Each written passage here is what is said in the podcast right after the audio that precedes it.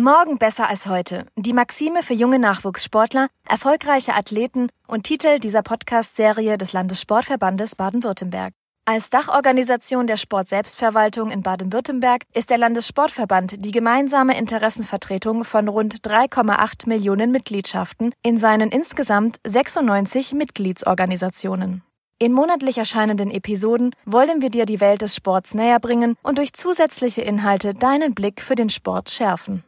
Präsentiert von Die Ligen Multimedia stellen wir euch gemeinsam mit Sportlern, Trainern, Ehrenamtlichen und Vertretern aus Politik in diesem Sportcast Insights und exklusive Neuigkeiten rund um den Sport und die Athleten im Südwesten vor.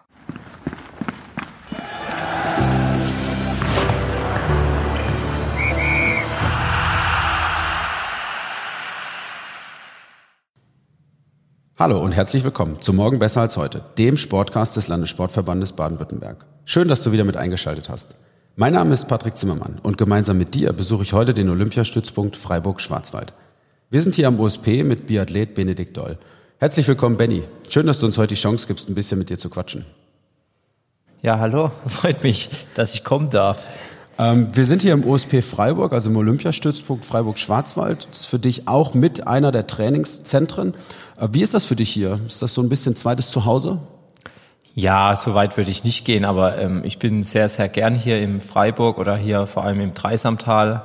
Und ähm, ja, ich habe da von daheim mit dem Rad eine Viertelstunde, ist der OSP weg. Und ja, hier ist halt so das Zentrum für ähm, Leichtathletiktraining, ähm, Schnelligkeitstraining, Krafttraining. Ähm, das mache ich alles hier am Olympiastützpunkt. Wir haben ja seit ähm, zwei Jahren unseren Stützpunkt so hier ins Dreisamtal verlegt. Schon zwar hat Biathlon eigentlich immer in Furtwang. Das ist daher gewachsen, da in Furtwang auch das Skiinternat war.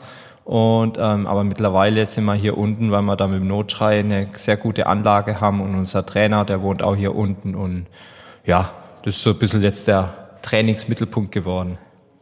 Ähm, du hast gesagt, zu Hause 20 Minuten bis hierher. Zu Hause ist ein gutes Stichwort. Du hast im letzten Jahr geheiratet. Wie fühlt man sich so? Ein halbes Jahr als Ehemann? Äh, es ist auf jeden Fall schön, wenn man wieder zurückdenkt und so. Ähm, ja, was man dann doch, doch einen Schritt gemacht hat. Es gibt so eine große Sicherheit eigentlich auch. Weil man kann sonst sagen, im Sport gibt's ja mal dieses Hoch und Runter. Aber das ist dann, finde ich, schon sehr beruhigend und sehr schön zu wissen, daheim, ähm, da hat man festen Rückhalt. Also das hat sich einfach nochmal vertieft. Aber ansonsten hat sich jetzt gar nicht so viel geändert. Also wir gehen gleich wie bis jetzt mit uns um und ich rasiere mich immer noch und lass mich nicht gehen, meine Frau auch nicht. und in der Beziehung passt es schon ganz gut. Ich hatte das, äh, die Ehre, euch beide auf dem äh, Lotto Sportjugendförderpreis kennenzulernen im vergangenen Jahr. Wie sehr bedeutet für euch oder für dich vor allen Dingen auch das Thema, als Vorbild vor Leuten zu stehen, die vielleicht gerade am Anfang sind oder auch eher aus dem Breitensport kommen und zu dir aufblicken? Ja, das finde ich schon was Schönes. Also ist das ist auch so eine Art der Auszeichnung. Also wenn man irgendwo auftaucht und ganz viele Kinder. Ich habe jetzt dieses Jahr ähm, im am 31.12. den Silvesterlanglauf mitgemacht, den veranstalteten, sagen wir mal, einen Skiclub im Schwarzwald, WSV Titisee und ja, da bin ich da hinkommen und da sind dann halt ganz viele kleine Kinder, die wollen Autogramme und so und das ist, sag ich mal, neben der großen Anerkennung, die man vielleicht durch ähm, die Medien kriegt, äh, bei großen Erfolgen, finde ich das aber auch was ganz Schönes und freut mich auch, weil ja, der Wintersport liegt mir am Herz und wie überall ist so ein bisschen knapsig mit dem Nachwuchs. Und das ist dann umso schöner, wenn, wenn man dann doch ein paar junge Wintersportler mal wieder sieht. Junge Wintersportler ist auch so ein bisschen der Punkt, wie ich in deine sportliche Karriere einsteigen möchte. Was waren so deine ersten Schritte? Du bist jetzt seit 2012 im Weltcup aktiv. Wie bist du zum Biathlon gekommen? Äh, ja, also man muss vorneweg sagen, grundsätzlich meine Eltern sind aus immer schon sehr sportlich gewesen. Also mein Vater ähm, Langstreckenläufer, Bergläufer, auch Skilangläufer, aber jetzt nicht, also so mehr regional orientiert. Meine Mutter auch Marathonläuferin und äh, eigentlich ist ja in Hinterzarten das Skispringen populär. Aber ich bin eigentlich Breitnauer. Also ich wohne zwar fast, fast in Hinterzarten, aber ich bin Breitnauer. Und da hat man einfach, ähm, war eine kleine Biathlon-Abteilung. Die bestand mehr oder weniger aus zwei Familien.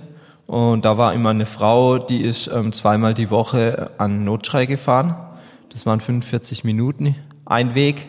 Und die hat das auf sich genommen. Und so bin ich da einfach ähm, hinzugekommen und immer mitgefahren. Ich glaube, ich war nicht immer einfach. Heißt, also einmal wollte sie mich auch mitten auf der Strecke rausschmeißen, weil ich so genervt habe. Aber sie hat mich dann doch ähm, mitgenommen und weiter ähm, betreut. Und ja, das war so mein Einstieg, so mit sieben, acht Jahren zum Biathlon. Einfach heißt an dem Punkt? Ja, ich war ein bisschen, hab ein bisschen genervt, sagt man mal so. Also ich war so ein bisschen ein, ein Kasper. du hast gesagt, deine Eltern eigentlich sehr affin im Ausdauerbereich. Warum war Langlauf keine Option? Das, das hat sich einfach nicht ergeben. Also, oder ich bin halt dann zum Biathlon das war, und das hat mir gefallen und unterm Strich ähm, zum Langlauf wäre ich sicherlich, hätte ich auch Erfolge gefeiert, weil ähm, man muss jetzt sagen, äh, ich bin immer schon der gute Läufer gewesen, ähm, eher der schlechte Schütze. Und darum wäre es vielleicht beim Langlauf auch gut gegangen. Aber ähm, ja, es hat sich einfach so ergeben. Du bist ja durchaus erfolgreich. Du bist Weltmeister äh, und Bronzemedaillengewinner, zweifach bei Olympischen Spielen. Hast diese in Pyeongchang geholt. Das waren bisher so deine größten Erfolge. Im Moment ist so ein bisschen der Wurm drin. Hast du irgendwie einen, ja, eine bestimmte Lösungsstrategie, wie du mit diesen Misserfolgen oder Misserfolge möchte ich ja gar nicht sagen, aber mit so schwierigen Phasen umgehst? Also gibt es da was, wo du sagst, das ist so mein Weg, der funktioniert? Ja, man muss sich das ja, also man muss sich das immer so ein bisschen äh, ja, mal wieder ins Verhältnis setzen, weil äh, du spielst ja jetzt gerade ein bisschen auf die WM in Antolz an. Ähm, da ist jetzt nicht so toll gelaufen, das ist auch kein Geheimnis. Äh, aber ich denke, das ist so ein bisschen, ja, man muss mal gucken, was man macht. Man muss mal, ähm, also man strebt natürlich immer nach den Podestplätzen. Wenn es vor allem gut läuft und man viel auf dem Podest ist, dann will man wieder aufs Podest. Aber es ist halt auch einfach so, ähm, dass man als, also als Sportler, äh, das ist ein Spiel. Also Sport. Und da war schon viel jetzt Enttäuschung in Antolz mitgeschwungen, vor allem nach dem Staffelwettkampf. Da kriegst du dann auch irgendwelche dummen E-Mails geschrieben und wie man, man soll sich schämen und was auch immer, wo man sich dann, wo ich mir dann auch wieder denke, ähm, wenn ich, wenn ich jetzt irgendwie betrüg, irgendwie mich unfair, unsportlich verhand, äh, verhalt, dann ist es ja berechtigt. Aber der Gegenstand des Sports ist ja zu gewinnen oder auch zu verlieren. Und für das braucht man sich ja nicht entschuldigen oder nicht äh, irgendwie rechtfertigen. Nee, absolut ähm, nicht. Da wird es dann immer schon sehr, sehr ernst genommen. Und wenn man diese bisschen, diese Lockerheit mitnimmt und sagt, okay, ich bin nicht zufrieden, es war nicht top, aber meine Güte, das ist der Sport. Und dann kann man das, finde ich, ganz gut auch verkraften. Viel tragischer ist, wenn man, muss man auch sagen, wenn es mal vielleicht eine ganze Saison nicht läuft. Also wenn man sich vorbereitet, intensiv trainiert und dann einfach nicht in den Winter kommt und jedes Rennen nicht so läuft, wie man es will, das kann dann schon ziemlich an einem nagen. Aber jetzt, wenn es mal zwei Wochenenden nicht so läuft, passiert. Gibt es einen Tipp, den du für unsere Hörer oder auch für junge Athleten hast, wie man in dem Punkt dann vielleicht relativ schnell nachziehen kann, um in den Winter zu kommen, um auf sein Niveau zu kommen, wenn man mal gerade eine schlechte Phase hat? Ja, also es Klar, es gibt wahrscheinlich viele Faktoren. Es gibt einmal der Körper als gesundheitlicher Faktor. Es kann halt sein, dass man vielleicht doch irgendeinen Infekt, irgendwas verschleppt hat, wie auch immer. Dann muss man einfach sagen, okay, das muss ich akzeptieren, ich muss jetzt rausnehmen. Es gibt dann die ähm, Möglichkeit, dass man hingeht oder dass man halt vielleicht zu wenig trainiert hat. Das kann man dann über den Winter meistens auch nicht mehr hinbiegen. Und ähm, dann gibt es die Möglichkeit, dass man sich vielleicht zu viel Druck macht. Und da kann man auf jeden Fall dagegen reagieren. Also kann man auch immer sagen, was ich jetzt als Sportler gemerkt habe oder was wichtig ist, man sollte sich nicht vom Sport abhängig machen.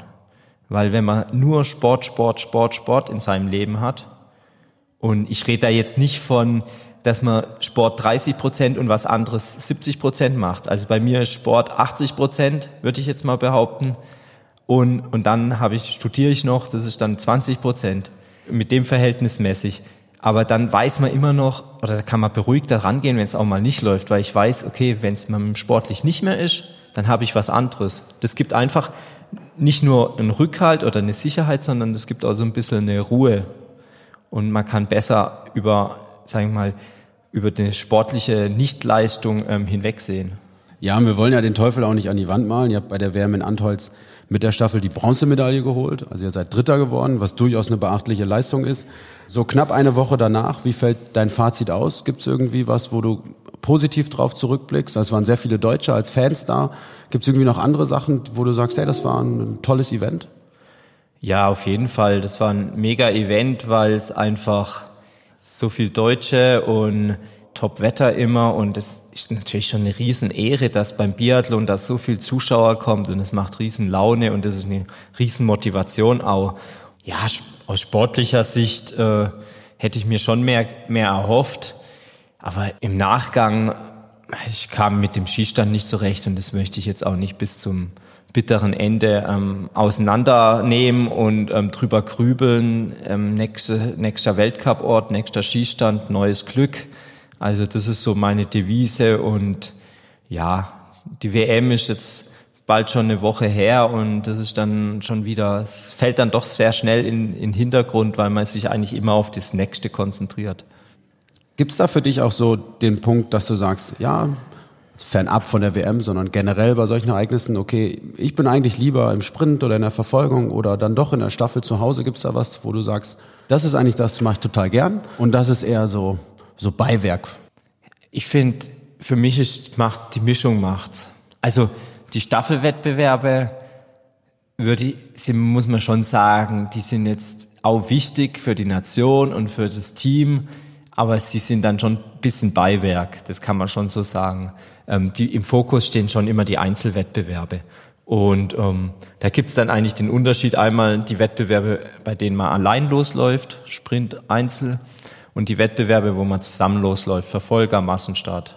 Da habe ich früher immer die Einzelwettbewerbe lieber gemacht weil da war es, ähm, hatte ich so mehr Ruhe am Skistand und früher mit vielen Leuten an Skistand zu kommen, da war ich immer unfassbar nervös und das kriege ich jetzt mittlerweile besser hin. Ähm, darum freue ich mich auch über die ähm, Team, also die oder die Massenstartwettbewerbe, weil äh, ja, man läuft halt zusammen los. Im Sprint läuft man los und hat immer die Unsicherheit, bin ich jetzt schnell oder bin ich lang, langsam? Das weiß man nicht. Der Trainer gibt jetzt zwar Zeiten durch, aber es hängt dann auch davon ab, wer schon vor dir ist, wer nach dir erst startet. Und da hat man immer so eine schon eine hohe Nervosität und ähm, beim Laufen. Am Skistand kann man halt ruhiger arbeiten. Im Verfolger Massenstart ist es das so, dass man da immer, da läuft man zusammen los, kann sich so ein bisschen orientieren, dann gucken, wie es am Skistand läuft, ist zwar stressiger, aber man kann sich so ein bisschen am Feld orientieren, hat eine andere Charakteristik. Und so der Wechsel, die Mischung macht's eigentlich. Brauchst du diese Nervosität? Ist das was, wo du auch nachsuchst, um zu performen? Also ich muss sagen, unter, ich habe schon sehr, sehr viel gute Rennen unter Drucksituationen gemacht. Also ich merke schon, wenn ich mich nicht richtig fokussieren kann, nicht so ein bisschen nervös bin, ich mich richtig konzentrieren kann, dann klappt's am Skistand meistens nicht. Also so ein bisschen das Müssen, also jetzt musst du ähm, gut sein, das muss dann schon dabei sein. Also schon bin ich halt schnell einer, der so ein bisschen optimiert und sagt, naja, wenn man nicht muss, dann springe ich auch nicht so hoch. Also das klassische Pferd quasi. Genau. Ein ganz anderes Thema, was aber auch damit ja, einhergeht oder zusammenspielt, ist der mediale Aufwand, der für euch Athleten aktuell extrem hoch ist, wenn man sich mal so mit der Landschaft auseinandersetzt. Es kommen immer mehr Verpflichtungen oder auch immer mehr Termine dazu. Hat es auch was damit zu tun, wie entspannt oder weniger entspannt ich in so ein Rennen gehe? Weil bei dir muss man jetzt sagen, du bist auf Social Media Plattformen sehr aktiv, hast auch sonst relativ viele Termine, nimmst dir auch die Zeit, das ist ja nicht immer nur Zwang, aber nimmst dir auch die Zeit, auf vielleicht ein paar kleinere Events zu gehen. Spielt das trotzdem auch eine Rolle, dass du sagst, ah, ist doch auch viel Zeit, die da ins Land geht? Ja, also es, das spielt schon auch eine Rolle, äh, muss man schon sagen. Also man muss das immer minimieren. Äh, man muss denken, man hat halt irgendwie doch eine gewisse Anzahl an Sponsoren. Und alle, wenn alle bei einem Wochenende was wollen, dann ist man gleich mal bei fünf Terminen. Und die Termine, also man kann, würde ich jetzt mal sagen, eine halbe Stunde bis eine Stunde kann man am Tag ähm, sich freischaufeln für solche Termine, aber mehr auch nicht. Es ist auch immer so ein bisschen ein Gesundheitsrisiko, weil da viele Leute sind, ob man krank wird oder nicht, das möchte man auch vermeiden. Und ähm, Ja, und dann ist halt so zwischen der, zwischen der Saison oder im, im Trainingsbetrieb im Sommer ist dann auch immer ein bisschen schwierig, weil ähm, man legt es dann halt, solche Termine legt man immer in die Ruhetage. Und dann erholt man sich ja eigentlich auch nicht hundertprozentig. Am Training will ich nicht abknapsen, darum geht es in die Ruhetage und da muss man dann auch so einen Kompromiss finden, weil ein bisschen Freizeit braucht man ja auch irgendwie. Und wenn man dann nur auf, in Ruhetage auf solchen Terminen rumhüpft, dann gibt's einmal daheim Ärger und ähm, einmal ist die Regeneration auch nicht optimal. Blöd ist halt, wenn man vielleicht nicht ganz so wichtige Termine vorne, früh vorneweg plant und auf einmal kommt kurzfristig dann irgend so ein, ein wichtiger Sponsor und sagt, ja, wir würden da auch gern was machen. Und dann hat man so ein bisschen Konflikt, weil den unwichtigen Termin hat man schon lang versprochen und den vom Sponsor, den kann man jetzt eigentlich auch nicht absagen. Und dann wird es manchmal zu viel und da muss man immer so ein bisschen jonglieren. Ja, ich glaube, dass das schwierig ist, fairerweise. Die Selbstkritik nehmen wir natürlich auch an. Haben wir dich auch um diesen Termin gebeten, um dich auch ins rechte Licht zu rücken und äh, wissen natürlich auch, dass es schwierig ist in dem Punkt. Ähm, es ist trotzdem sehr spannend zu sehen, dass du es eben auch sagst, dass, dass es so schwierig ist, die Termine miteinander zu vereinbaren und gerade wenn du von Ruhephasen sprichst, die halt tatsächlich dafür da sind, um auch Ruhe zu haben und zu regenerieren. Und wenn das dann zu kurz kommt, ist natürlich extrem schade. Ruhephase, auch Erholungsphase ist bei dir unter anderem auch die heimische Küche. Wir haben vor einiger Zeit erfahren, dass natürlich auch bei euch immer ein Ernährungsberater dabei ist. Woher kommt trotzdem diese Leidenschaft für die Küche? Ja, also Ernährungsberater haben wir jetzt gar nicht regelmäßig dabei oder gar nicht so viel. Also ich persönlich arbeite da jetzt mit niemandem zusammen, weil ähm, ja, weil ich behaupte mal, ich weiß, wie man sich ernährt und mir geht's auch gut. Ich habe auch keine Mangelerscheinungen oder sonst was. Ja, ich, das denke ich mal, kommt über meinen Vater, der ist Küchenmeister und ähm, ja, der steht schon lang in der Küche. Und da bin ich von klein auf eigentlich immer neben am Herd gesessen, wenn ich jetzt gerade aus dem Kindergarten kommen bin oder so.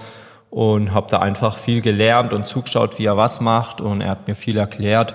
Und so habe ich ein ganz gutes Wissen äh, mir angeeignet. Und darum habe ich keine Probleme zu kochen, mach's, mach's gern, aber ich habe auch kein Bock, ähm, ein bis zwei Stunden in der Küche zu stehen. Also das, das ist auch nichts für mich.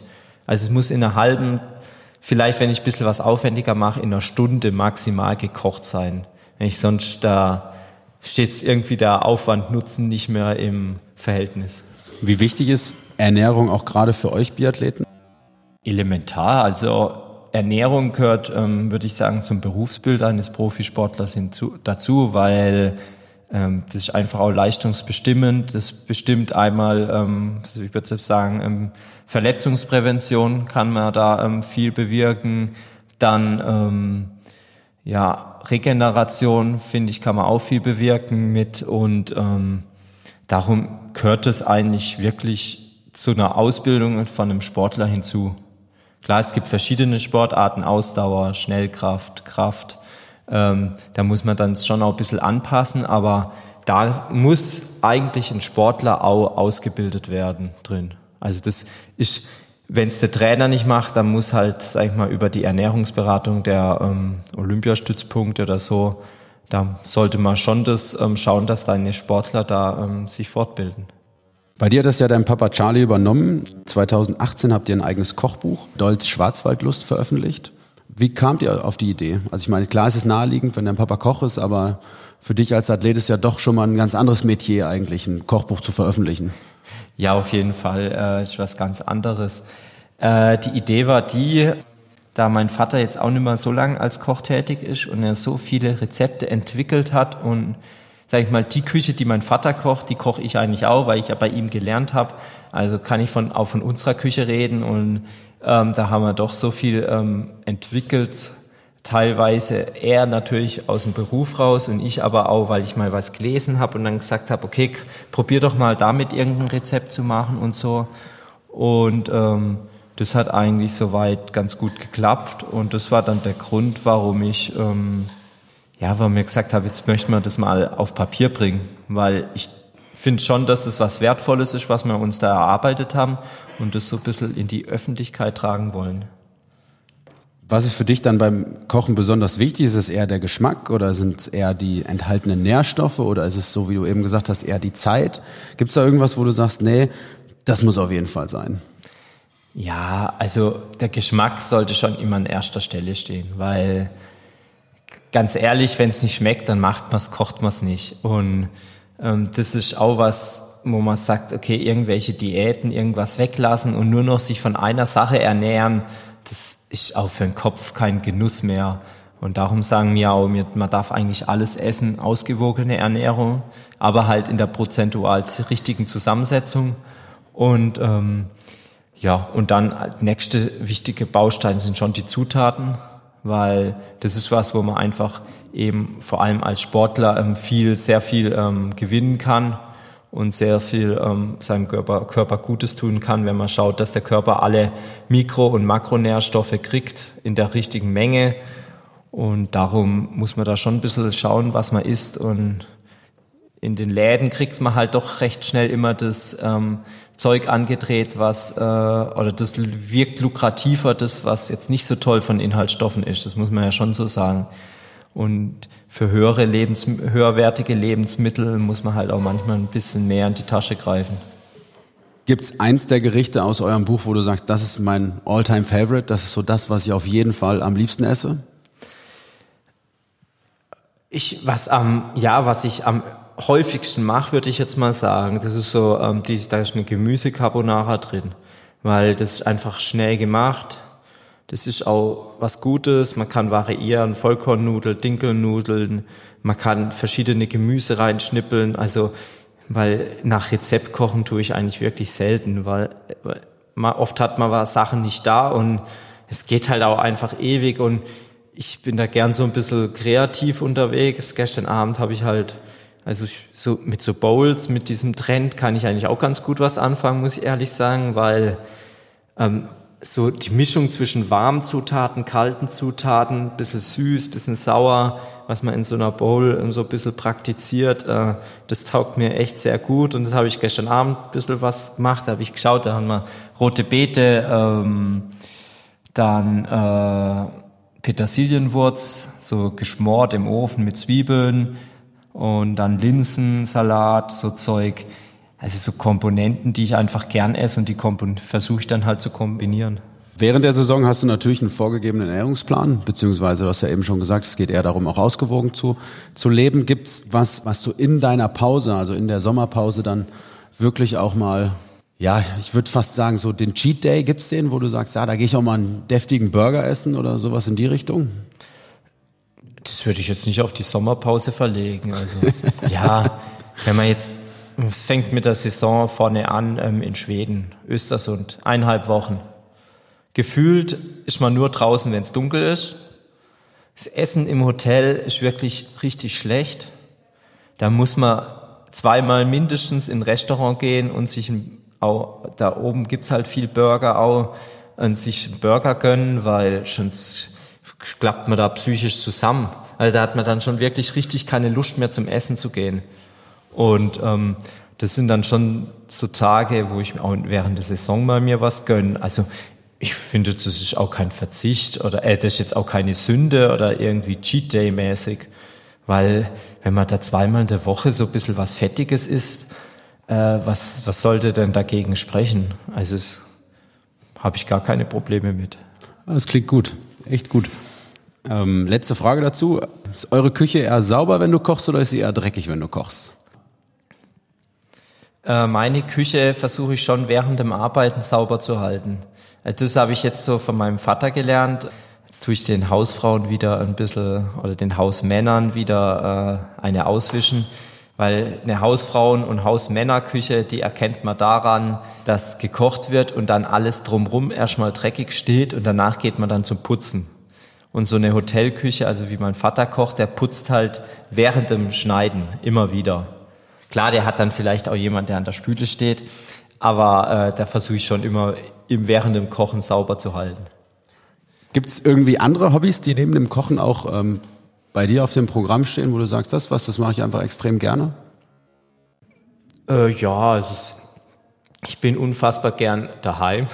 muss ich schon sagen. Das liegt wahrscheinlich daran, äh, dass ich, ja, ich habe mal geschaut, 22 Wochen im Jahr unterwegs bin.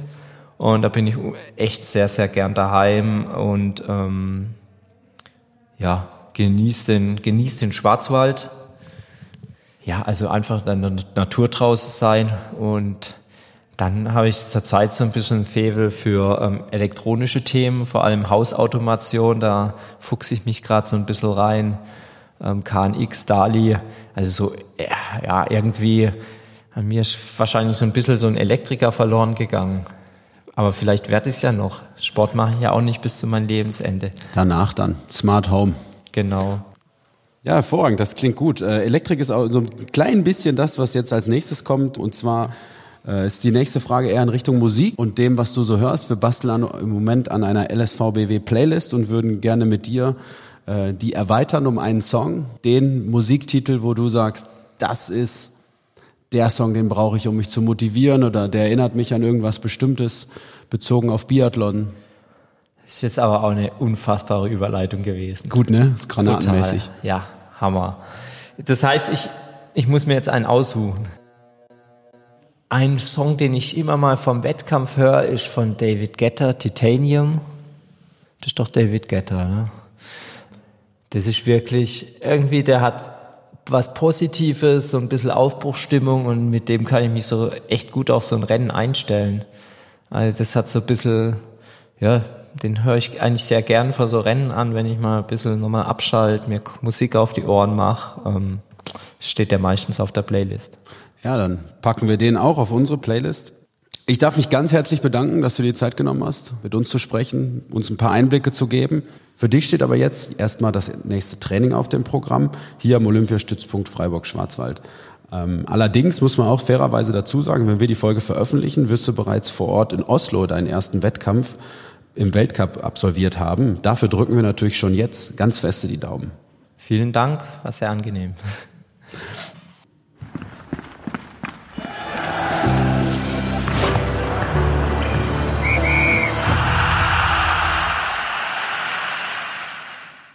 Herzlichen Dank, dass du wieder dabei warst und zugehört hast. Mein Name ist Patrick Zimmermann und das war Morgen besser als heute, der Sportcast über den Sport in Baden-Württemberg. Präsentiert von unserem Partner, die Ligen Multimedia, der Medienagentur. Solltest du weitere Infos über Benedikt Doll, die vergangenen Biathlon-Weltmeisterschaften oder das Kochbuch Dolls Schwarzwaldlust suchen, findest du diese auf unserem Instagram-Kanal oder in den Shownotes zu dieser Sendung unter www.lsvbw.de slash podcast 8. 8 wie immer als Zahl. Werde ein Teil von uns, bewerte den Podcast oder abonniere uns gerne in den Podcast-Portalen deiner Wahl. Wir würden uns sehr freuen, wenn dir die Folge gefallen hat und du uns an deine Familie, deine Freunde oder deine Bekannten weiterempfehlen magst. Bis zum nächsten Mal, wenn es wieder heißt, morgen besser als heute.